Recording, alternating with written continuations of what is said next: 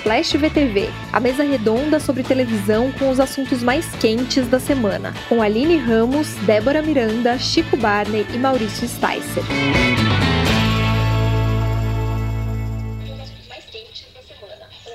Olá, eu sou Maurício Sticer e esse é o podcast UOL VTV. Sempre com a presença animada e querida de Aline Ramos. Olá! Débora Miranda. Olá! E Chico Barney. Satisfação inenarrável. Eu estava aqui, estou aqui com uma duplicação sonora, não sei de onde está vindo. Sanduíche ah, Agora eu. eu tá ah, ainda está rolando. É, vou desligar aqui o som. Agora acho que. Desculpe aí.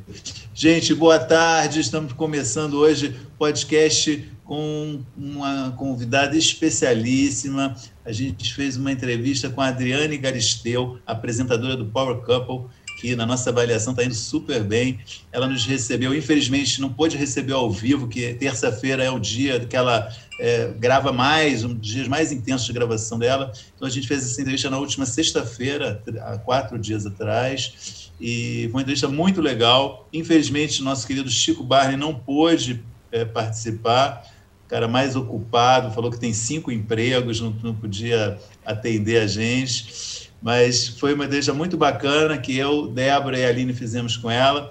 E a gente vai assistir essa entrevista agora e na volta a gente comenta. É uma entrevista, acho que são 25 minutos de entrevista. Na volta a gente vai falar de cobertura do caso MC Kevin, vai falar de outras coisas que estão acontecendo na televisão, tem notícia nova aí para vocês. Enfim, convido então Vamos direto para a entrevista, é, é, para a gente assistir a Adriane Garisteu falando do Power Couple.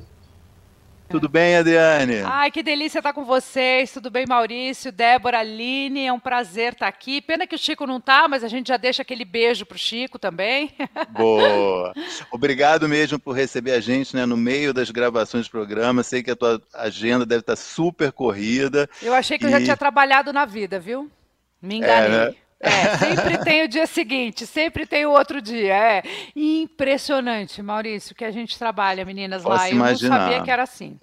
Posso imaginar. Não estou reclamando, não, estou felizona, mas é uma, é uma carga horária de trabalho forte, bem forte. Aproveitar essa dica que você está felizona, eu queria te já fazer. Seria essa a minha primeira pergunta. Dizer, você está na televisão há muito tempo, né?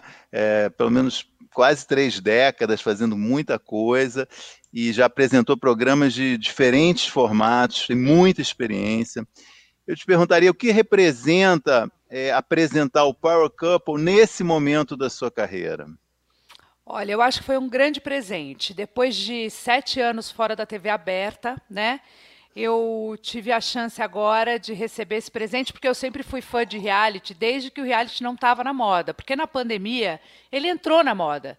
Porque todo mundo estava confinado mesmo, a gente estava vivendo um grande reality, não que a gente já tenha terminado a pandemia, mas de alguma forma a luz no, fundo, no fim do túnel já piscou, a vacina já está aí, já está um pouco mais flexível, então as pessoas já estão saindo um pouquinho mais de casa.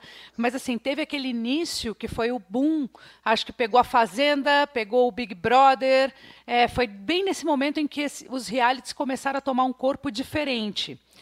E eu sempre assistindo desde antes da pandemia. Então, sempre acompanhei o Gugu ali, né? O Roberto Justo já apresentou o Power Couple também. Então, foi um presente para minha carreira voltar para a Record TV depois de 17 anos fora da Record e também ter a chance de apresentar um programa que eu adoro, um programa que eu me envolvo. Aliás, o meu, a minha maior dificuldade hoje lá, Maurício, é não me envolver, é conseguir ficar neutra. Ontem, que foi a eliminação, eu já fiquei tensa demais. Minha... Falei, gente, para, eu tenho que estar mais neutra, sabe? Eu mesma comigo ali, porque eu estava envolvida naquela situação é muito difícil, assim, talvez seja um grande desafio. O meu maior desafio é voltar depois de 17 anos apresentando um programa que eu adoro, que eu sou fã, que eu assisto, e, e me manter neutra ali. então eu estou vendo que é um momento muito legal da minha carreira e um momento muito legal dos realities também, de uma maneira geral aqui no nosso país. Legal. Adriane, é, aproveitando, queria saber para você qual é a diferença é, do Power Couple, de um reality como o Power Couple, de tudo que você já fez antes. Qual, qual o principal ponto que você está sentindo aí? Olha, sabe de uma coisa, Aline? Eu nunca imaginei que eu fosse falar isso, porque eu sou uma mulher que gosto muito da televisão, gosto muito de trabalhar, gosto muito do, da minha agenda cheia. Mas quando eu comecei a, a, a pilotar o, o, o, Power Couple, eu já ouvi assim que o Gugu tinha comentado lá que nunca tinha trabalhado tanto na vida. Aí eu falei, ah, vai ver que, vai ver que a carga horária dele era diferente da minha, tá tudo certo. Gente, primeiro que é em Itapecerica da Serra. Então, assim, já são, a gente já contabiliza uma hora e meia para chegar, uma hora e meia para voltar, né? Que é mais ou menos isso que a gente demora para chegar lá. Acho que um homem é muito, é muito simples, né? Assim, bota uma camisa, bota um, uma calça, um tapinha ali na maquiagem, vai. Eu já demoro duas horas para fazer a maquiagem. Então significa uma hora e meia para ir, duas horas para maquiagem. Eu tenho que chegar umas quatro, cinco horas antes de passar o programa, porque a gente passa o programa também. Então, uh, no total, sei lá, eu fico 12 horas lá em Itapecerica. Eu saio de casa é, às vezes sete horas da manhã, às vezes nove horas da manhã é, e volto para casa no ao vivo. Ontem eu cheguei 15 para as 3 da manhã aqui. E hoje é meu dia de folga, por acaso. Eu tenho duas folgas na semana, sextas e domingo. Então eu aproveito a sexta-feira para fazer as outras coisas, quer dizer, folga só do Power porque eu aproveito para fazer as outras coisas todas que ficam penduradas. Eu tenho trabalhado muito. Então a diferença, eu acho que dos outros programas é a carga horária mesmo, é, é, é o tempo que você fica disponível lá, sabe? Interessante isso. É, um, é, um, é uma tempo. prova de resistência também, né? Praticamente. Para o apresentador. Praticamente, é bastante tempo. Mas isso é uma coisa, por outro lado, uma experiência incrível para quem gosta do reality. Porque, bem ou mal, eu estou ali nesse tempo, eu estou de olho em todo mundo, eu dou um pulo lá na casa junto com as câmeras, eu fico re recebendo o tempo, a minutagem deles, o que está acontecendo ali na casa. Então, eu estou com todas as TVs ligadas no camarim para ver o que está acontecendo lá dentro. Então, eu estou vivendo o reality também de uma maneira que eu nunca vivi antes. Né? Adriane, eu queria saber um pouquinho, porque apresentar um reality, é, a, além dessa carga horária que você está né, aí falando para a gente, é uma experiência bastante diferente também na TV, né? É um programa que tem muitas situações inusitadas, é um programa que extrapola muito a TV, né? As redes acompanham de um jeito muito ali, né, assíduo. Firme, né? é. Então, eu queria saber de você esse lado também, como você está lidando, se já houve alguma situação que foi mais difícil para você de lidar, tanto dentro do próprio programa, pelas situações que, que são criadas lá dentro, também como pelas redes sociais.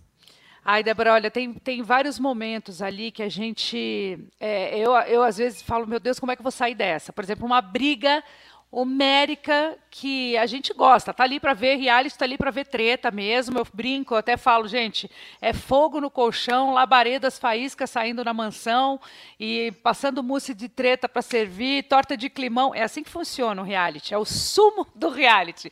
É, e teve já uma briga homérica ali e eu fico numa situação a tendência que eu, que eu tenho é de apaziguar. Só que como apresentadora ali, eu tenho que jogar mais uma faisquinha ali, entendeu? Então eu fico. Gente, teve um momento muito hilário, vou contar para vocês aqui o que aconteceu. E agora vamos acalmar os ânimos. E o diretor, não, mas quem falou que tem que acalmar os ânimos? eu falei, é verdade, não tem que acalmar os ânimos nada. Porque uma tendência nossa é tentar não te deixar chorar, não te deixar brigar. Mas nesse caso do reality, a nossa, o nosso papel ali é, é ficar neutro e, se possível, jogar uma faisquinha ali, né? E não tentar apaziguar. Então, eu estou me adaptando a esse, essa situação do reality. Diferente, eu saí do sofá e fui, peguei o microfone na mão e fui para lá. Então, eu estou me adaptando agora a, a, ter que ter essa postura um pouco menos, menos carinhosa, talvez. Não carinhosa, mas menos menos preocupada com a briga, menos preocupada com o choro. A gente tem que ter uma distância mesmo e deixar essas coisas acontecerem sem interferir. E então eu estou começando a aprender. É, uma, é, um, é um momento é, de observação meu, de aprendizado, porque eu estou ali também lidando com todas as questões que são muito novas, mas ao mesmo tempo é, eu percebo que em ao vivo, por exemplo, se eu pudesse, eu faria todos os dias ao vivo. Porque mesmo com todas essas dificuldades, assim, de às vezes tem um probleminha técnico aqui, outras vezes alguém fala alguma coisa ali e o Twitter está falando de uma coisa que eu tenho que responder para o Twitter, porque eu gosto de responder para o Twitter. Ah, apesar de eu não ter nada na minha frente. Eu não fico seguindo o que o Twitter quer, nem seguindo o que as redes sociais mandam, mas eu fico de olho, porque para mim é importante a opinião dessas pessoas ali, desse público também, né? Que eu acho que hoje a gente consegue assistir a televisão com esse segundo equipamento na mão. Então, para mim é importante dar atenção para eles e também twittar com eles. Tanto que eu faço uma live na hora do primeiro comercial, uma live curtinha, mais fácil, de quatro minutos, cinco minutos, e já fiz duas, né? Já fiz duas, três lives e já tem cada vez mais público comigo na live. Então, é, tudo isso a gente vai adequando. Qual é o tamanho da rede social dentro do programa, mas eu dou resposta para eles porque eu estou atenta ao que eles falam e eu quero responder no ao vivo. Então, por exemplo, fazer um comentário da minha roupa ou alguma coisa que eles está, eu procuro responder imediatamente. É, coloco um pouco da minha personalidade já do meu jeito. Eu tenho lá para seguir um roteiro, mas eu já vou encaixando um pouco do meu jeito de falar, do meu jeito de lidar com essas questões falando sobre tretas, né, sobre esse clima, é, na, na semana passada, quer dizer, a gente está gravando né, na sexta-feira essa entrevista, que nessa semana, na quinta-feira, houve a eliminação do é. casal é, Medrado e Cleitão. É, como você explica essa primeira eliminação? Porque, para quem gosta de treta, como você já disse que gosta também, foi uma decepção, né?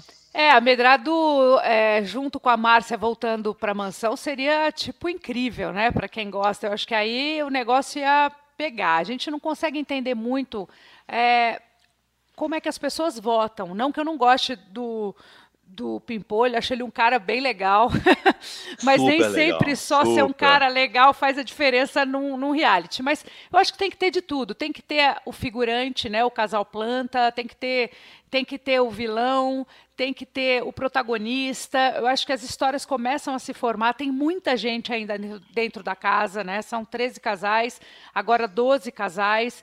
Então, assim, ainda tem muita gente. A gente ainda não consegue entender direito as histórias e as turmas. Elas começam a se formar, eu acho que a partir das, da segunda saída, sabe? Assim, a gente começa a, a colocar cada um no seu papel. Por enquanto, está um pouco, estou um pouco na dúvida. Tem horas que eu, por exemplo, a Medra eu achei que ela fosse ser a grande vilã dessa edição. E achei que ela fosse chegar até o final até pelo fato dela ser. Mas aí ela não foi uma grande vilã também, né? Ela teve um, o marido dela era um apaz, apaziguava um pouco os nervos da Medrado. Foram, foram duas semanas de, de programa, é muito pouco tempo ainda. Mas ela é mais doce do que eu imaginava. E a Márcia me surpreendeu, porque eu não conhecia a Márcia. Eu estou vendo uma Márcia brava, explosiva. Então, a gente ainda está conhecendo esses personagens, né, para ver aonde se encaixam, né, se, se, quem é o vilão, quem é o protagonista, quem é o figurante. É, e, eu, e o Pipo ele voltou por ser um cara bem legal. Super. É. Adriane, é, queria mudar um pouco o assunto e para a questão da, da, da, da, situação da carreira e do cenário né, que a gente tem de apresentadores de reality. Uhum. As mulheres são a minoria. Então, você sente alguma diferença em apresentar um reality sendo uma mulher?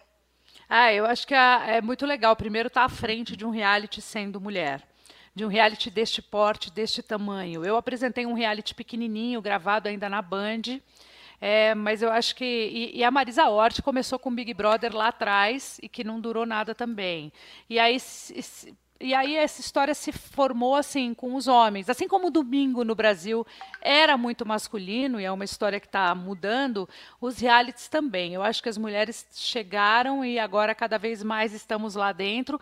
E eu não percebo não essa essa questão da diferença. É, pelo contrário, fui extremamente bem recebida. Eu percebo que o público assim tá muito feliz de me ver de volta também. Eu tenho sentido isso nas redes sociais, tenho sentido isso no retorno e de, de realmente eu estar à frente de um reality. Até porque eu sempre falei que sou fã, então acho que as pessoas, no, no dia da eliminação, por exemplo, que eu fiquei super nervosa, foi a minha primeira eliminação de verdade. A primeira não valia, eu sabia que não valia, e a segunda eliminação do programa que era para valer, fiquei super nervosa e falei, gente, eu sempre assisti o programa, não sei se vocês viram, eu sempre assisti o programa, e quando a gente está em casa vendo uma eliminação, eliminação, a sensação que dá na gente é diferente de quando eu estou ali apresentando o coração. Meu coração estava super disparado. Fiquei nervosa mesmo, eu estava envolvida ali com aquele momento da, da, eliminação. Então, isso é uma coisa que eu não escondo. Então, assim, o fato de eu ser mulher, talvez eu me envolva um pouco mais. Acho que nós, mulheres, a gente quando a gente está à frente de uma empresa, a nossa diferença para os homens é o jeito de lidar com as situações. Talvez nós, mulheres, nos envolve, a gente se envolve um pouco mais com aquilo que a gente está vivendo. Eu tenho um pouco dessa sensação. O homem tem uma distância e se envolve menos. Não sei, o Thiago se emocionou várias vezes apresentando o Big Brother, o Mion chorou também na Fazenda. É, é de cada um, mas eu estou muito feliz de representar as mulheres num, num novo caminho, né? Ah, que legal. Deu para perceber que você estava bem emocionada mesmo, né? Eu estava nervosa. Meu, meu marido me ligou depois e falou: Adriane, o que aconteceu? O que, que aconteceu? Eu falei: Eu não sei o que aconteceu. Eu sei que eu fiquei nervosa, eu não queria eliminar ninguém ali. Eu fiquei com, fiquei com, uma, com um coração na mão de tirar a medrada do jogo, sabe? Assim, me deu uma sensação puxa, que pena, e ao mesmo tempo fiquei feliz com o Pipolho estar tá voltando. Não é que eu não fiquei, porque ele é um cara legal, mas é, e aí eu não queria eliminar ninguém, eu me vi nessa situação ali. Eu falei, gente, que diferente que é, né? Em casa a gente fica muito mais fodão, né? Falar, agora vou tirar esse, agora vou quem, vai lá e vota. Eu votei. Durante o comercial fui lá, ó, dar uma votadinha. Ninguém merece, gente. Aí eu falei, não, eu preciso começar a ficar um pouco mais distante. Muito bom. Eu queria falar sobre isso, justamente, sobre o envolvimento que a gente tem com os realities, porque eu acho que é meio natural que a gente se coloque no lugar daquelas pessoas, é. né? a gente sempre fica pensando, ah, isso eu faria assim, isso eu faria assado, não, isso eu jamais faria, não, mas essa pessoa está totalmente errada. A gente sempre fica julgando e pensando Sim. como a gente estaria no lugar delas. É, você faz esse exercício, você já se imaginou em um reality show? É, qual que é o seu olhar assim de telespectadora? Sabe que tem uma coisa divertida? Que o Power Couple especial pelo fato de a gente estar, tá, estar confinado com o marido, eu fico fazendo esse exercício com o Alexandre. Mas isso antes de eu apresentar o programa. Eu, como telespectadora mesmo, eu ficava fazendo esse exercício assistindo com ele. O Vitório lembra de provas da edição passada, comenta comigo. Então a gente sempre assistiu e eu sempre me coloquei ali. E dessa vez, quando eu fui gravar o piloto, eu tive a oportunidade de entrar na mansão. A mansão não estava toda arrumada como ela está agora, mas ela, ela já, já dava para sentir o clima. E daquele momento que eu fiquei ali dentro, foram uns 40 minutos que eu fiquei rodando ali na mansão, eu fiquei me imaginando de verdade ali. Então, como eu gosto, você começa a perceber que rapidamente você esquece da câmera. Por exemplo, tem uma, uma cena minha que eu estava ali com o pessoal fazendo, pilotando mesmo o programa, de repente eu virei para o espelho, comecei a me olhar ali no espelho. Aí eu falei, gente, esse é o momento que tem uma câmera aqui na nossa frente. Eu falei, olha como é que é. Então, assim, quantas vezes eu julguei Falei, não, não é possível. Tá fazendo palco, tá fazendo filme, tá dando palestrinha para todo mundo ver. Talvez até tenha esse momento, porque as pessoas estão muito já acostumadas com reality, então todo mundo já se prepara, já tem um coach para participar. Mas de uma maneira geral, depois da segunda semana, não existe mais câmera, gente. Não tem mais isso. Aí, vi de gemidão de Dona Lee Martins no programa. né? Então, assim, as pessoas esquecem em algum momento que está todo mundo ouvindo, que está todo mundo vendo. Este ano em especial está ao vivo 24 horas no Play Plus. Então, assim, é, não dá para lembrar o tempo inteiro. Você pode lembrar que você está num jogo, mas você esquece que tem uma câmera aqui naquele momento, aí dá aquela enfiada no dedo no nariz eu acho eu acredito na naturalidade depois da segunda semana e acredito que se eu eu já tentei me, me, imaginar lá dentro num programa de casal como o Power Couple eu não participaria porque o marido não iria. Mas ele não toparia em hipótese alguma ele é bem diferente de mim. Mas eu já me imaginei várias vezes no reality como é que eu saí como é que eu me sairia e nessa chance que eu tive de conhecer a mansão eu percebi que é claustrofóbico é difícil é realmente para poucos é, ganhar esse milhão, esse milhão e meio. É, a gente acha que é muita grana para três meses ali, mas vou te falar, não é fácil é uma sensação diferente de estar lá dentro. A gente escuta isso muito dos participantes e é verdade, assim. É muito diferente estar dentro da casa e se perceber assim sem uma janela, se perceber numa situação, você só tem um lá fora quando a direção abre aquela porta para você estar lá fora. Senão você tem que estar dentro e confinado real. É uma sensação muito louca. Os quartos não tem uma janelinha. É, é, você olha para cima aquelas luzes, é, dá uma sensação muito diferente, sabe? É assustador até. Adriane, está se especulando muito o nome do próximo apresentador da Fazenda. Menina, até o Miguel estou nessa atenção. Até... Posso imaginar. Até o Miguel Falabella foi convidado e teria recusado, né? Não seria a hora de uma mulher apresentar a Fazenda? Pois é, né? Você sabe que eu falo que eu estou nessa atenção, porque como sou fã de reality, eu fico perguntando para eles: vocês já decidiram quem vai apresentar? Não, vai ser o Otaviano Costa, não vai ser o Rodrigo Faro, não vai ser o Miguel Faro. Eu fico perguntando o tempo inteiro. Aí eles falam: não, a gente não decidiu, eles não me contam nada, nenhum nomezinho. Falei: não, agora que a Medrado saiu, a Medrado vai para a Fazenda, a Medrado vai para a Fazenda. Não, eles falam: para, deixa de ser assim, Adriano. Você fica querendo saber, porque eu fico querendo participar e saber. É, curiosa, mas assim, eu já vi também meu nome pipocando por aí. Talvez seja a hora de uma mulher, sim, mas uh, eu acho que tem uma tarefa aí. O Mion foi muito bem na última edição. Ele, ele é um é ótimo apresentador, ele já vinha pegando a manha da Fazenda, mas nessa última edição eu acho que ele fechou assim com chave de ouro. Então, eu acho que o próximo apresentador tem uma tarefa árdua aí, né? Que é conseguir encontrar um outro caminho que é o que eu falei o tempo todo quando eu entrei no Power Couple. Eu falei, gente, o programa apresentado pelo Gugu é muito difícil também, né? É uma baita responsabilidade. Mas eu acho que eu estou encontrando o meu caminho. Então, seja quem for, vai ter que encontrar o próprio caminho. Não, não dá para olhar para o que o Mion fez, também não dá para olhar para o que os outros fizeram, assim como eu não olhei para o que o Gugu fez. É, e estou ali me encaixando, encontrando meu tom. Eu acho que é esse o grande caminho. E talvez seja a hora de uma mulher, sim, na frente da Fazenda. E tem que ser alguém que goste, alguém que vibre, alguém que realmente viva o reality, não só Exato. presente. Eu vejo isso. Acho que o Mion ele estava lá dentro. É, faz muita diferença quando o apresenta. O Thiago, por exemplo, ele vive aquilo ali. A gente percebe que ele vive aquilo ali. Eu vivo aquilo ali no Power Couple de verdade. Eu acho que isso também faz diferença. Quando a gente realmente gosta de um reality, gosta daquela experiência. Sem dúvida. Sem dúvida. É, falando ainda nessa questão da apresentação, é muito comum as pessoas compararem, né? Um ah, é. apresentador com outro, ou com quem já foi. Como que você lida com essas comparações? Ah, Eline, sabe que eu acho isso uma sacanagem, né?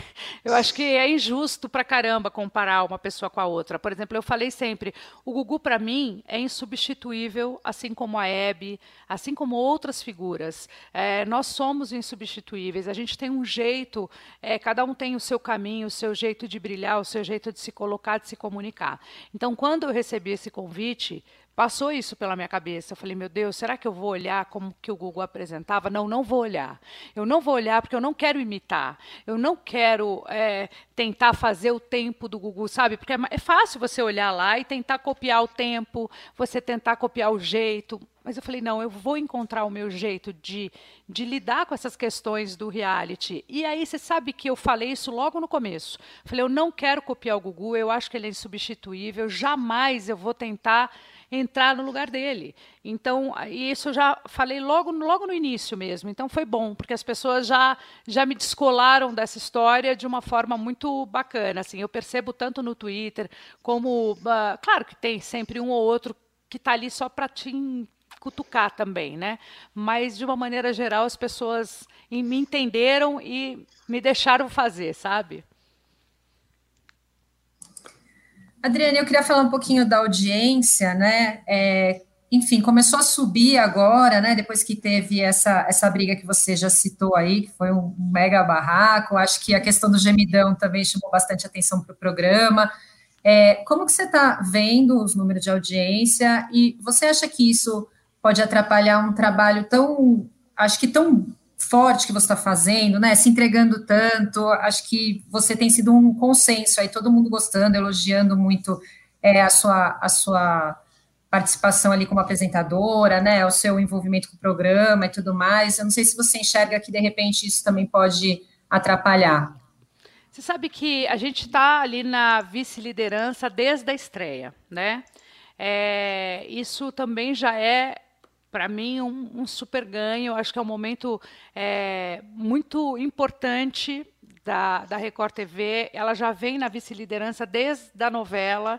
Então tem a topíssima Gênesis e Power Couple, já esse trio ali, já, a gente já vem colado no segundo lugar. Claro que eu acho que o reality ele vai se formando e as pessoas vão se apegando conforme o reality vai andando. É, é como se fosse uma novela, né? Você vai se apegando àquilo e cada vez eu tenho percebido que os picos de audiência são mais altos. Mas ontem, conversando com o Carelli, conversando com o Porco, com, com os diretores do programa, eu tive uma surpresa, assim, porque eu sou bicho de ao vivo. Eu gosto de saber do Ibope. Eu sou dessa época em que o Gugu brigava com o Faustão ali ponto a ponto.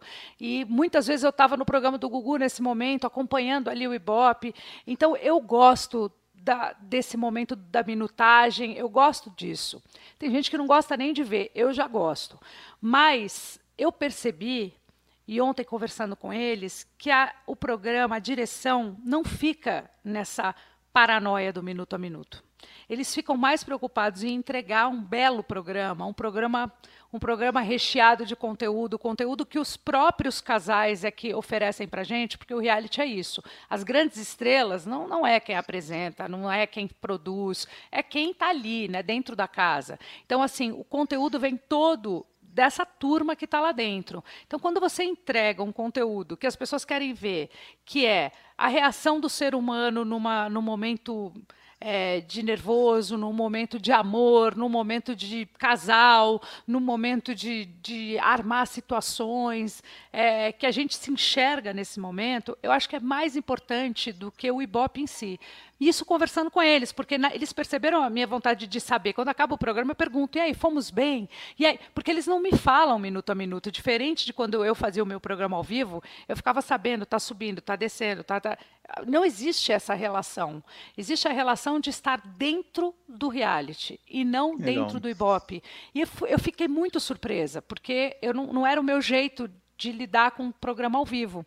Então, a, vivendo e aprendendo, né? aprendendo a lidar. O Carelli mesmo falou para mim, Adriane, não é a nossa grande preocupação. A nossa grande preocupação é entregar um programa com conteúdo, entregar um programa forte, entregar um programa bem feito do começo ao fim, entendeu? E realmente a gente tem feito isso. A luz do programa tá linda, a produção tá espetacular, as provas do Power Couple são muito boas mesmo, e acho que está muito começando para a gente discutir esse assunto. Mas, de qualquer maneira, se o assunto for Ibope, a gente está na vice-liderança desde o primeiro dia. E isso me agrada bastante. Adriana, estamos quase chegando ao fim. Ai, já? Eu... É, mas eu vou ter que fa... eu tenho que fazer uma pergunta que se eu não fizer a gente vai ser muito recriminado. Que foi o seguinte: você contou que no dia da eliminação, né, da Medrado e do Cleitão, no intervalo você foi lá votar. Eu tenho que perguntar em quem você votou. Não posso contar. olha, não posso. Olha que eu não fujo de pergunta, mas se eu contar a casa cai. Não, é claro que com a gente eu, eu já tenho a os meus favoritos, mas isso muda muito no reality. É, é incrível como você acaba criando afinidade sem ter e você acaba criando ranço sem ter motivo também. É um jeito que a gente assiste o reality. Você vai de acordo com os pega-pega e fala, ah, não, não, não. De repente você se apega com aquela figura que você tinha ranço. É, isso é uma coisa incrível, como o reality te, te, transforma. E assim somos nós, né? Na verdade, Maurício, a gente é assim. A gente tem dias que a gente acorda do avesso e que a gente não se suporta. E tem dias que a gente está tão legal.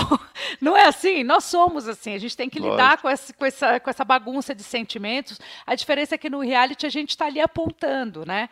Então, é, eu de verdade, como apresentadora, não poderia nem nunca falar que votei, né, gente? Mas falei e falei no ar ainda que votei. Mas faz parte também um pouco desse meu, é, dessa minha iniciação nesse mundo. Vai, gente, vamos... faz um pouco parte. Eu fico um pouco empolgada demais, mas não posso contar para quem votei e vou continuar votando até o final do programa. Quem sabe quando acabar o programa eu conto. Aí eu conto. Muito bom. Eu não, eu não esperava mesmo que você fosse revelar, não precisa, mas eu tinha que fazer essa pergunta. Era uma ah, claro, né? obrigação né? aqui. No seu lugar eu também faria. levantou essa bola. Adriane, queria te agradecer demais. Foi sensacional a entrevista. Você contou muita bom. coisa que a gente não sabia, que eu acho que o público não sabe. Vai ser realmente uma coisa muito legal. Muito obrigado mesmo. Desejo muito sucesso você aí nessa muito temporada obrigada. do Power Couple e tudo de bom. Valeu Olha, ter recebido gente, a gente. Muito obrigada, Maurício. Obrigada, Aline. Obrigada, Débora. E eu quero também agradecer o público, porque a companhia do público nesse momento é fundamental para que o programa aconteça também, para que você, às vezes, isso é uma coisa curiosa. Eu vejo que às vezes as pessoas falam, ah, não, reality, mas vai lá ver o Power Couple. O Power Couple é um programa diferente pelo fato de você estar confinado com um casal. É, as reações, as discussões, fica muito, muito parecido com a gente em casa. Por exemplo, vou dar um exemplo aqui. Eu sei que a gente já está encerrando, mas eu preciso falar isso Fica aqui. Lógico. Perceba quando as mulheres se exaltam. Isso aconteceu na briga. Por exemplo, a Márcia, Medrado, os homens apaziguando. Os homens, eles, eles jogam de uma maneira muito diferente das mulheres. Né? Os homens, inclusive na hora da prova dos homens, rola um, rola um fair play ali, rola uma torcida um pelo outro, ainda que não seja uma torcida, ainda claro que é uma competição, todo mundo está lá para ganhar, mas tem uma coisa do abraço, tem uma coisa do tentar ajudar o colega, diferente da mulher. Mulher está lá, mulher está na briga, mulher, a mulher, é, a gente vai para o pau. É impressionante como a mulher ela, ela usa a emoção dela na frente da razão. É, fica muito claro isso ali no, no programa. Eu fiquei vendo o Rod, a Márcia quebrando baita pau, o Rod de mão dada com ela. Em nenhum momento o Rod Bala falou: Calma, meu amor. Não sei se você for com medo dela também. Tanto que eu falei isso pro Cleitão. Cleitão, você está com mais medo de ir para a roça ou está com mais medo da medrado? Porque eu dava uma sensação que eles não conseguiam falar para para a esposa, sabe? Se eu dou um grito daquele, meu marido me arranca o braço, de tanto que ele me puxa para baixo, sabe? Assim, para de gritar. Então, assim, a gente fica esperando um pouco essa reação masculina que não vem. Não sei porque que eu falei isso, essa pergunta não tem nada a ver com o que você me fez. Eu só queria agradecer, dizer para vocês que está sendo um prazer estar na frente do Power Camp, está sendo um prazer voltar para a TV aberta. Estou muito feliz. Estou é, aprendendo muito e estou muito surpresa com a qualidade, com a direção, com a produção, com o tamanho. Gente, são 412 pessoas trabalhando dentro do Power Couple. Todo mundo no meio da pandemia, vestido de Zé Gotinha, sabe como é que é aquele negócio? Aquela capa toda, assim, com máscara, com ó. É uma loucura para conseguir colocar esse programa no ar. Então a gente tem que também valorizar e falar, puxa, que legal que a gente tem tanta gente envolvida, tão profissional e o programa está ficando lindo, na minha opinião. Obrigada, viu? Contem Muito... sempre comigo. Precisou, estou aqui. Muito obrigada, Diane. Boa Valeu. sorte.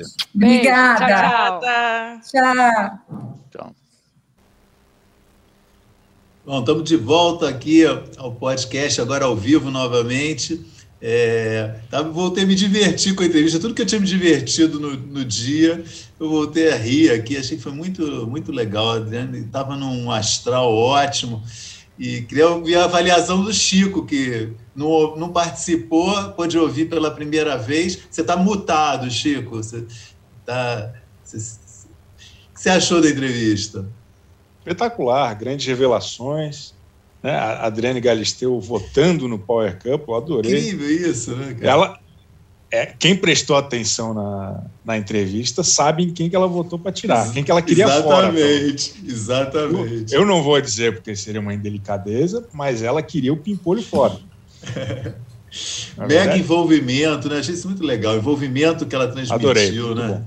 Muito legal. Eu achei maravilhoso quando ela fala não, aí eu disse, vamos acalmar os ânimos. Daí o diretor, quem falou que é para acalmar os ânimos? É. Não é para acalmar os ânimos. Muito, é muito bom. Foi muito legal a entrevista. Gente, é, a gente vai falar agora, em seguida é, de cobertura do caso MC Kevin.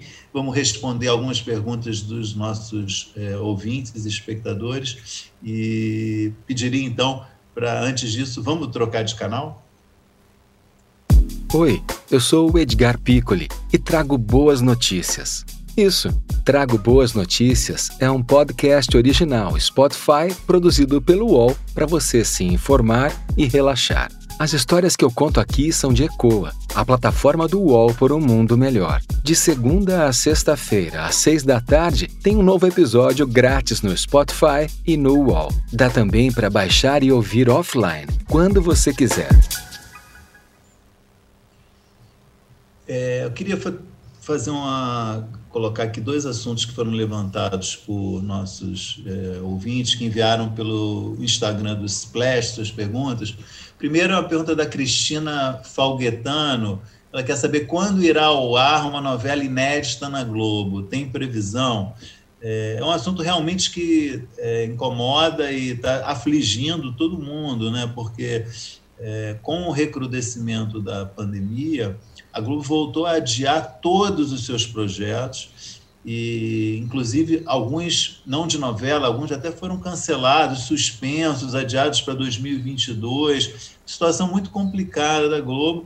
Com o agravante, eu queria observar que pela primeira vez uma das reprises de novela das nove, que está sendo Império, não está bombando como as outras reprises. Está com audiência razoável, mas não está com o mesmo é, ímpeto que teve as reprises de é, Fina Estampa e. Qual foi a outra? A Força do, a força do Querer. Força do Querer, né? Enfim, é, não tem previsão. A novela das seis foi adiada, a volta das sete também. Já está se falando numa nova reprise para a novela das sete, assim que acabar Salve-se Quem Puder. Aliás, estão dizendo que estão especulando seria a volta de Rock Story, que eu vou adorar, uma novela super legal mas é, não tem previsão de novelas novas por enquanto.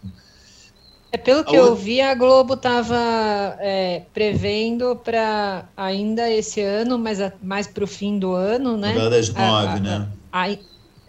mas ainda não, ah, das, das sete, sete, mas ainda com essa com essa reprise na frente, né? É. Quadro horrível, realmente, muito complicado. Bom, o, o cenário é. Eu acho que Desculpa, Aline, pode falar. Eu só ia reafirmar, né, que aí surgem os boatos de dois BBBs num ano.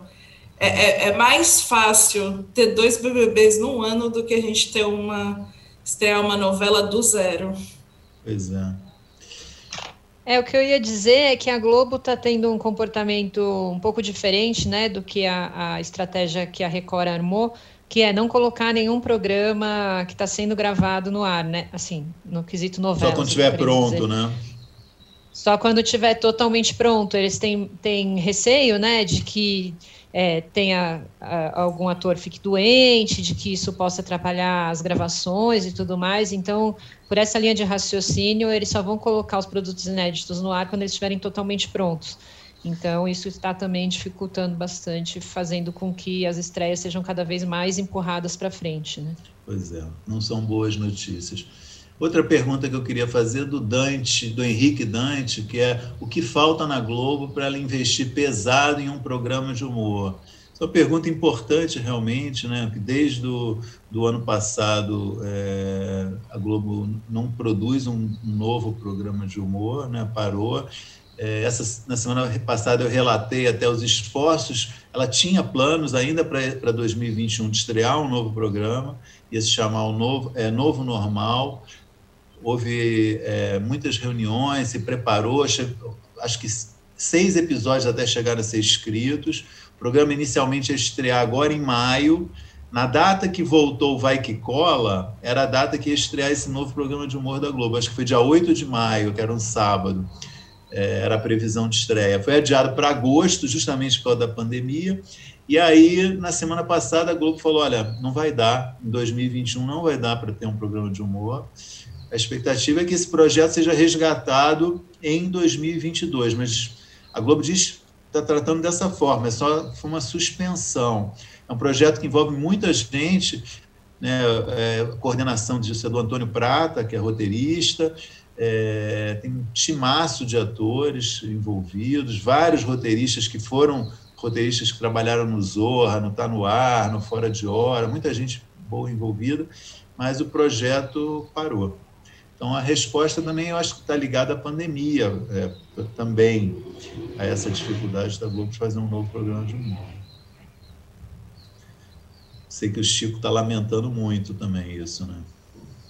É, são essas questões de produção, né? Que é, é tudo hoje muito muito caro, uma operação, imagina a quantidade Exatamente. de pessoas envolvidas e, e, e, lidar com a segurança e com a saúde de tanta gente, né? Não é um processo fácil.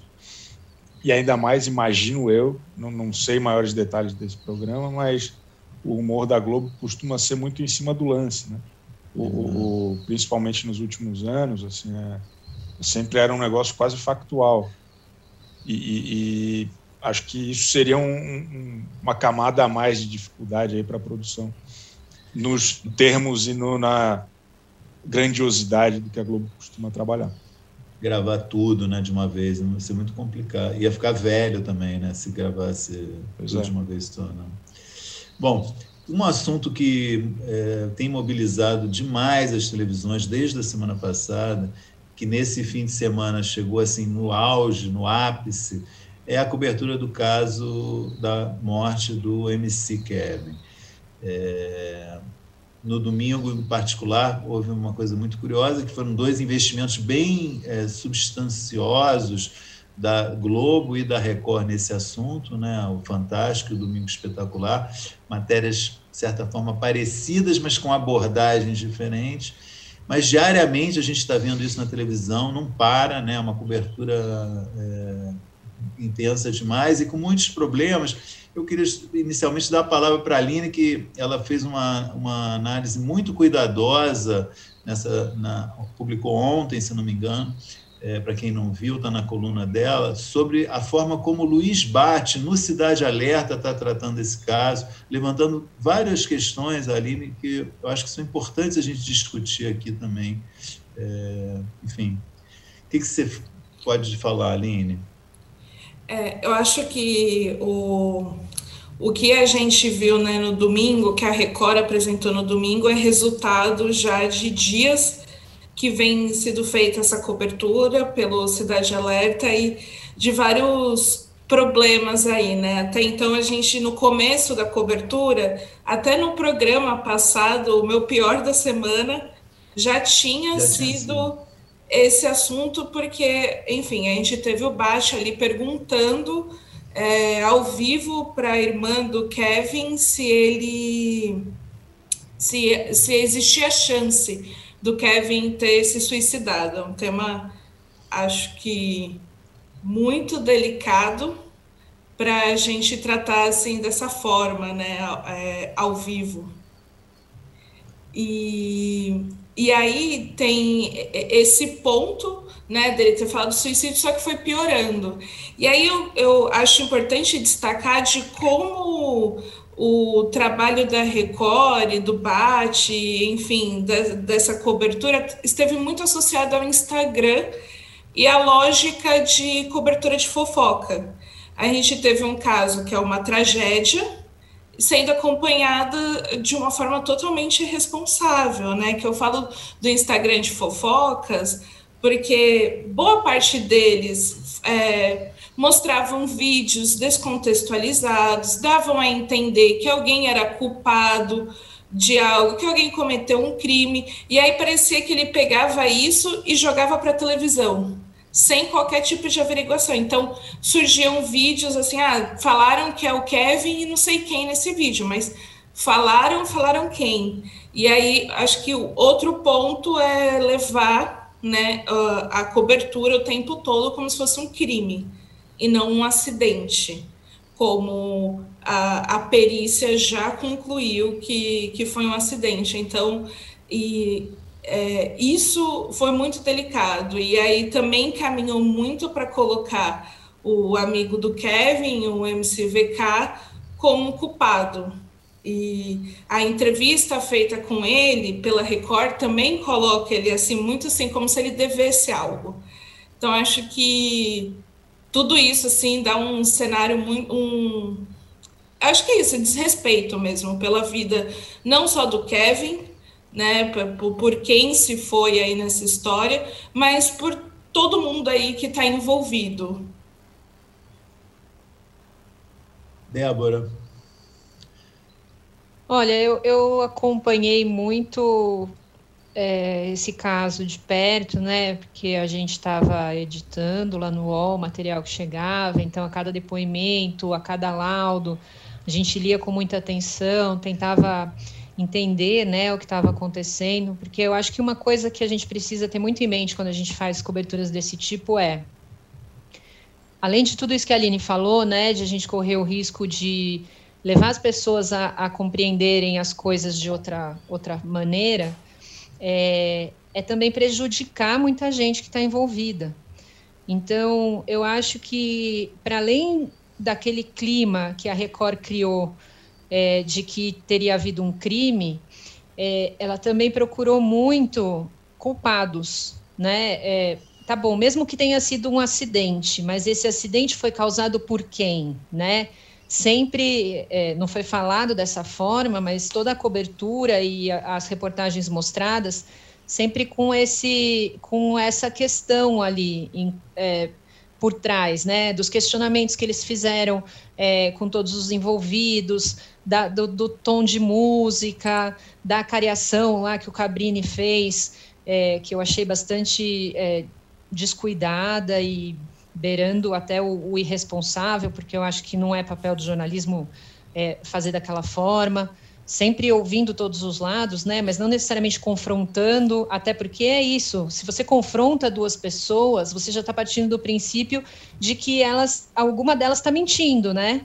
De que elas têm versões diferentes para a mesma coisa, assim. Então, eu acho que isso a gente precisa ter muito cuidado porque a gente acaba prejudicando essas pessoas, né? É, muitos deles, de, dos amigos e de todas essas pessoas que foram ouvidas, estão é, é, relatando ameaças de morte, estão relatando mensagens né, é, ameaçadoras pela internet. Então, eu acho que a gente precisa olhar para isso com uma atenção maior.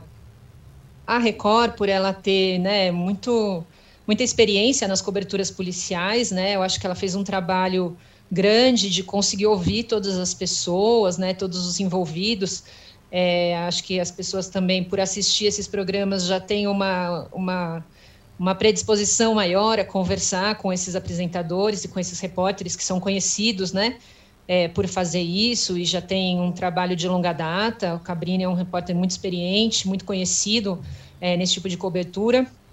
Mas, então, assim, eu acho que eles, eles tiveram um trabalho que foi grande, que foi muito, muito é, se dedicaram muito a isso, né? Fizeram uma cobertura de fato muito muito grande e conseguiram ouvir todas as pessoas, mas eu achei que em alguns momentos foi bastante descuidado.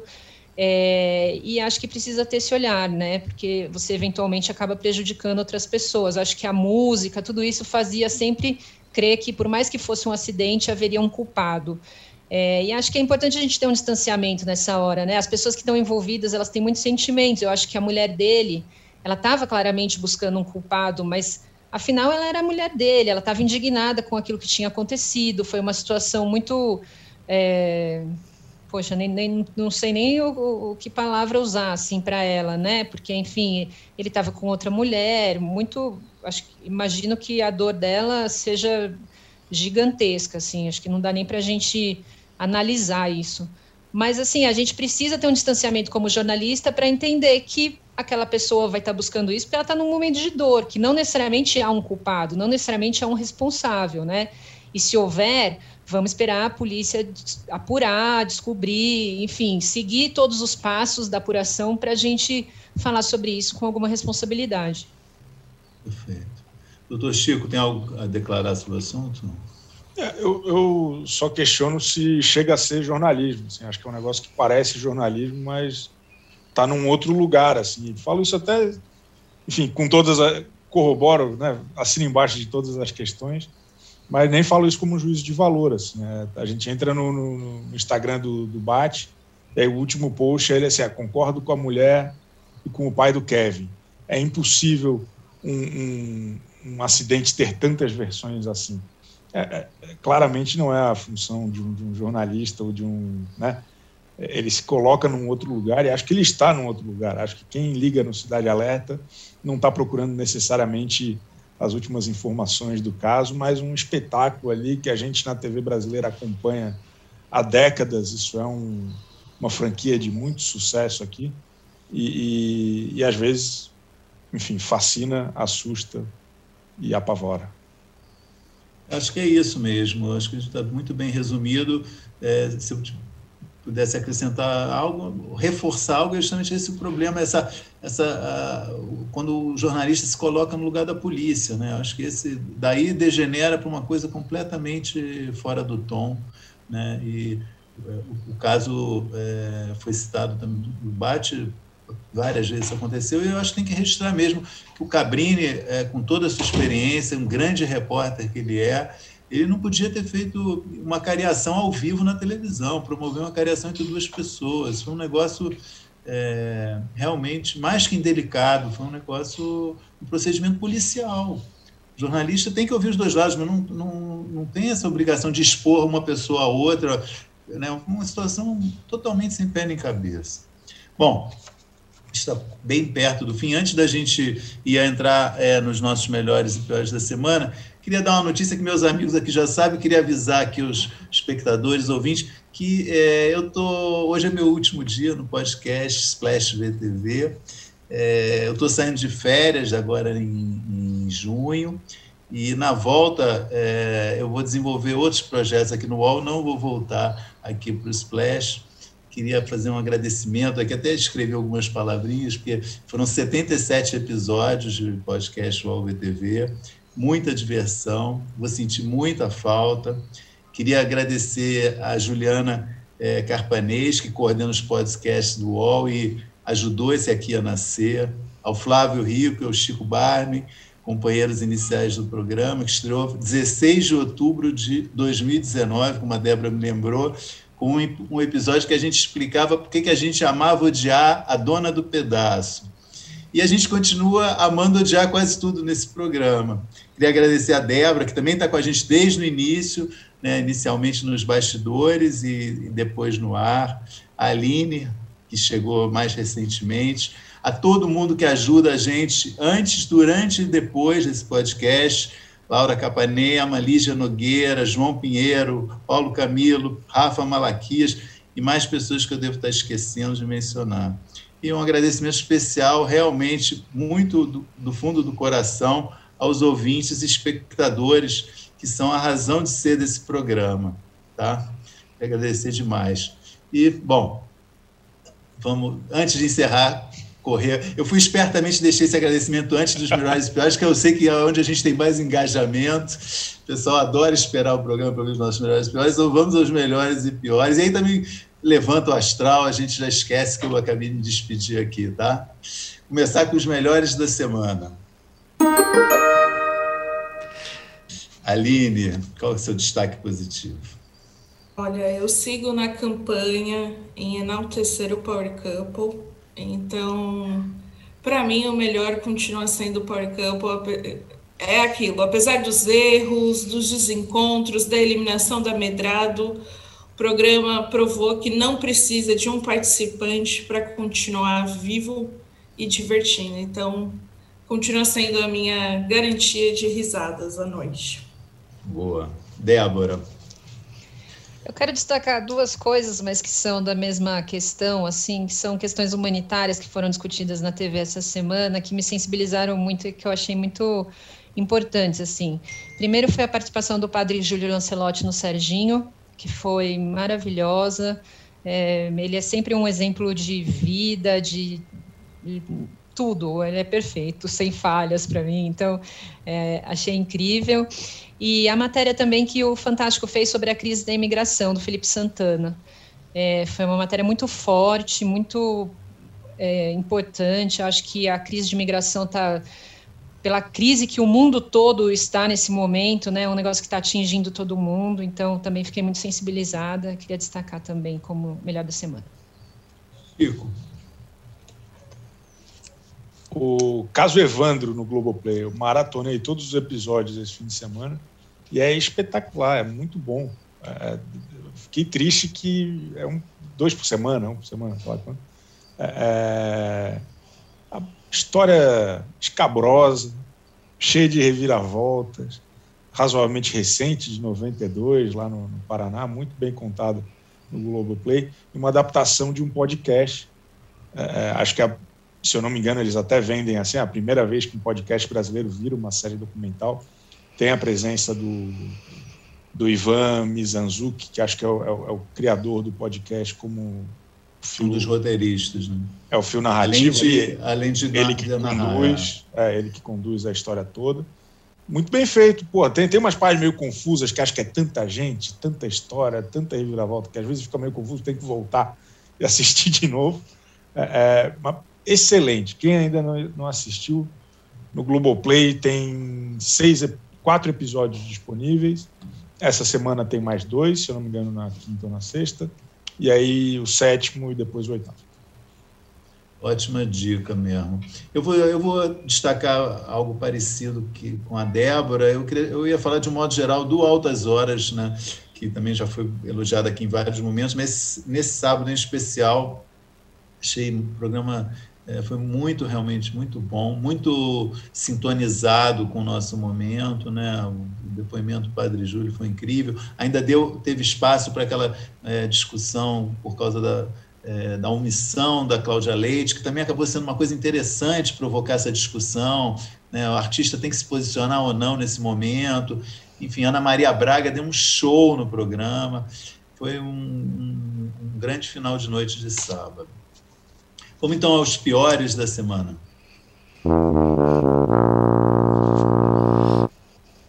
Começando com a Aline. Não tem como. O pior dessa semana é a saída de Maurício Sticer do Splash VTV. Lamentável essa notícia. Fico feliz pelos seus novos caminhos, desejo toda boa sorte, porém é o pior da semana. Obrigado, Aline. Débora. Eu concordo plenamente. Eu já tinha anotado isso para mim como o pior da semana. Não não, não, não vejo nem luz na minha frente. Não, não sei, estou perdida ainda. E vocês vão me emocionar. Chico, não vale repetir isso, vai. Não, eu voto com as relatoras. Eu, eu tô aqui sem era nem beira, pô. Ah, tenho certeza que vai ser um sabático aí. Maurício resolveu tirar um sabático que nem a Juliette. Vai sumir por uns meses e aí daqui a pouco ele volta. Mas não, não para o podcast, para os seus novos projetos aqui no UOL. Mas tô, tô triste, feliz pelo amigo, feliz pela amizade que construímos ainda mais forte desde que o podcast é, é, estreou no já distante ano de 2019. Para mim, um privilégio estar tá, tá com, com o senhor, para todos nós. Então, um beijo na alma, Maurício. O senhor é simplesmente um luxo. Obrigado. Nem vou então falar nada de pior meu para semana depois desses de três lindos aqui. Muito obrigado mesmo e repetir aqui os meus agradecimentos para quem nos ouve, quem nos assiste. Para mim foi uma experiência maravilhosa ter feito esse podcast nesse um ano e meio e aprendi demais, me diverti demais com os meus companheiros, com as, com as interações do público. E, enfim, até a próxima. Muito obrigado mesmo. E seguimos em frente, tá? E muito, muito sucesso ao podcast Splash VTV daqui para frente também torcendo por vocês. Tchau, gente. Tchau, tchau. Splash VTV é transmitido ao vivo às terças-feiras, à uma da tarde. O programa tem a apresentação de Aline Ramos, Chico Barney, Débora Miranda e Maurício Sticer. Produção de Laura Capanema e Lígia Nogueira. Distribuição de conteúdo de Bruna Brasil e Sara Oliveira. Operação de ao vivo de Paulo Camilo. Artes de Daniel Neri, Pedro Souza e Santiago Lopes. Coordenação de operações de Danilo Esperandio e Fabrício Venâncio. Coordenação do podcast de Juliana Carpanese e Mariana Soldi. O projeto também conta com Antônio Morel, gerente geral de Move, e Murilo Garavello, diretor de conteúdo UOL.